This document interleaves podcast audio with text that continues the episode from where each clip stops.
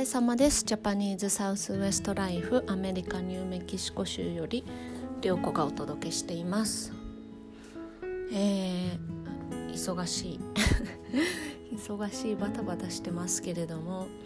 えーと月曜日はバレンタインデーですけど皆さん準備はしてますでしょうか？アメリカのバレンタインデーはあの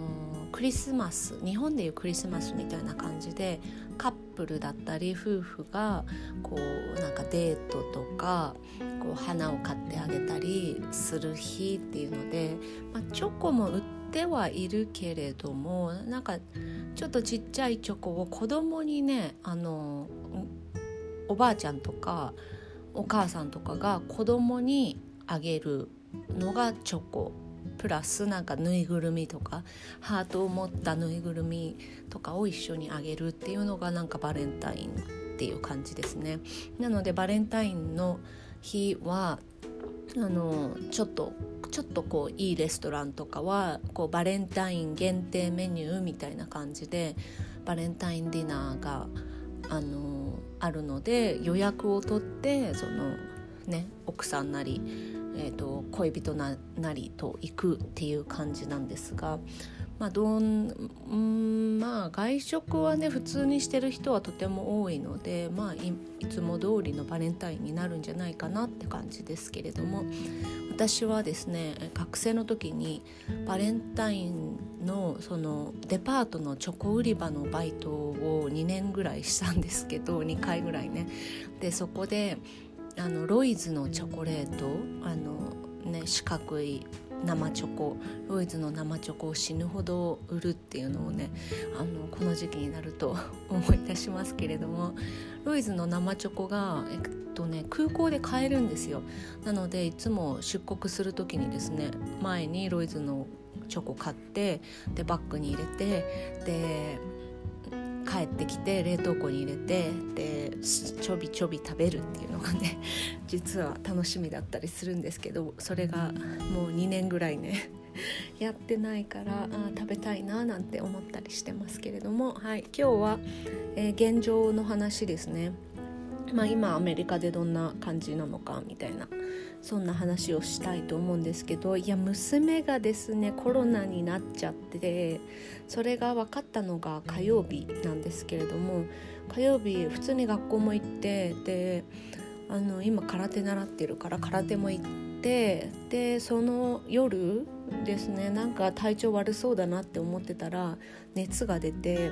で結構40度近くまで出たんですよね。でその次の日にあの旦那にねテスト連れてってもらったらあの陽性出て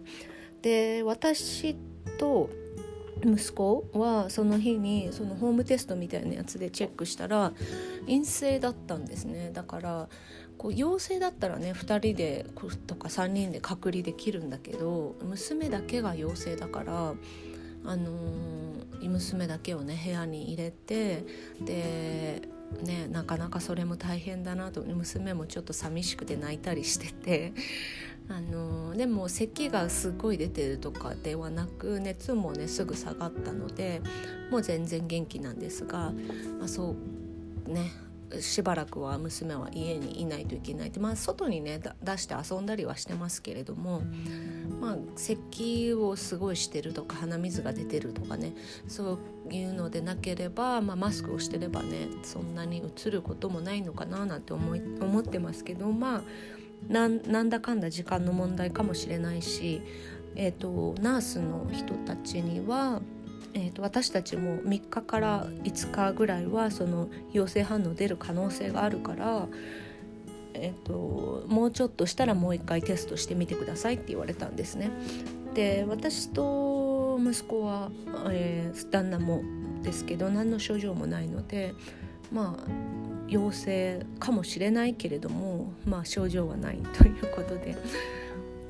です。そんな今ですけれども。もうねコロナに感染する人も本当にすごく多い多いですね。私の従業員の家族も、えー、ちょうど昨日かな陽性になったって言って慌ててテストを受けてましたけどけどもそんな感じで本当にアメリカに来る人とかアメリカの話を聞く人とかはあのコロナがこんなに近いんだって思う人も結構いると思いますけど本当にそんな感じですね。だからといってでもかかってももうこうやっぱりワクチンを打っていればその重症化する率も低いし、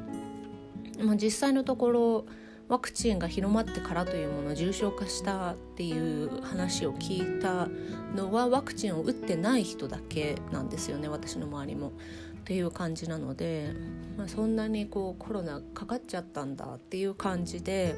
まあ、でも大丈夫でしょうってっていうスタンスが多いですね。はい、そんな話とあとは今ねあのアメリカのニュースであの話題になっているのがそのアメリカとカナダの国境であのプロテストが行われていてそれが何かっていうとあのカナダに入るのにワクチンを義務付けるっていうのがあの施行されようとしていて施行されたのかな？も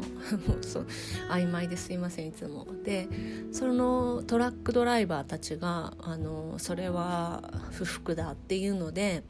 あのプロテストをしてるのでその国境のあの荷物をね運ぶ道路が今封鎖されてるんですね。そのプロテストのトラックがいっぱい止まってるから。っていうのがあの大きなニュースでやってますね。っていうのとあとは今週末日曜日はスーパーボール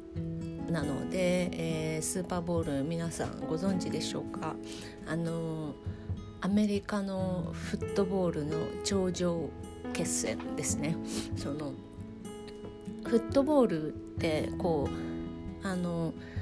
野球みたいにちょっと知識がすごい浅いから間違ってるかもしれないんですけどセ・リーグとパ・リーグがあるじゃないですか。それでそのその中で戦ってであのその中で優勝したチーム同士があの頂上決戦するじゃないですか。もうそれと全く同じで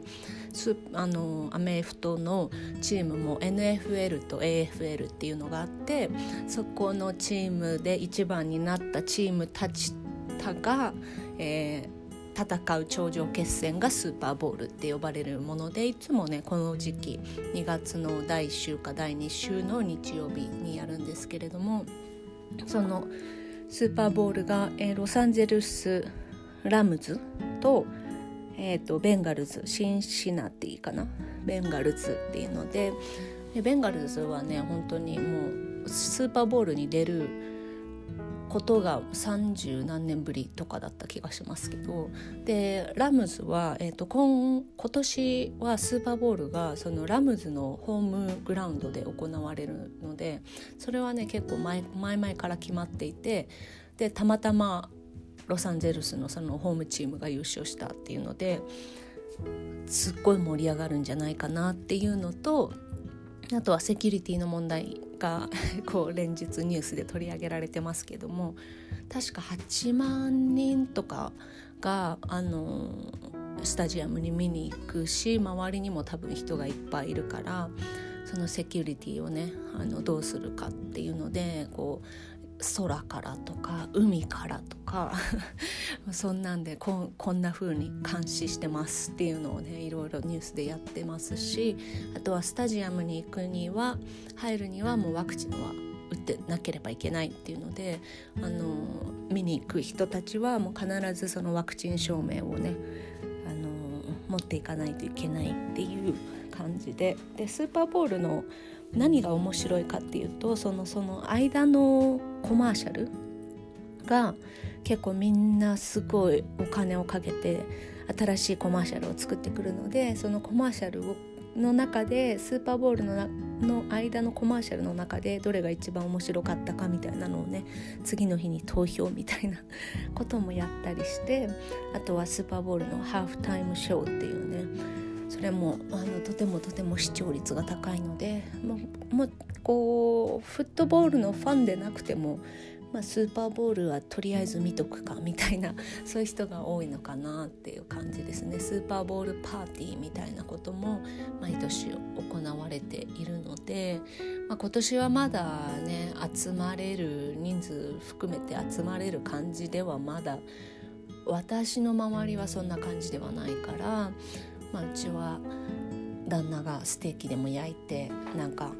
フットボール観戦をするんじゃないかなって思ってますフットボールをねあのー、ルールが分かればねすごい楽しいです。結構嫌いっていう人も多いんですけどうんと面白いですよ結構。あの最後の最後までね意外と結果が分からないし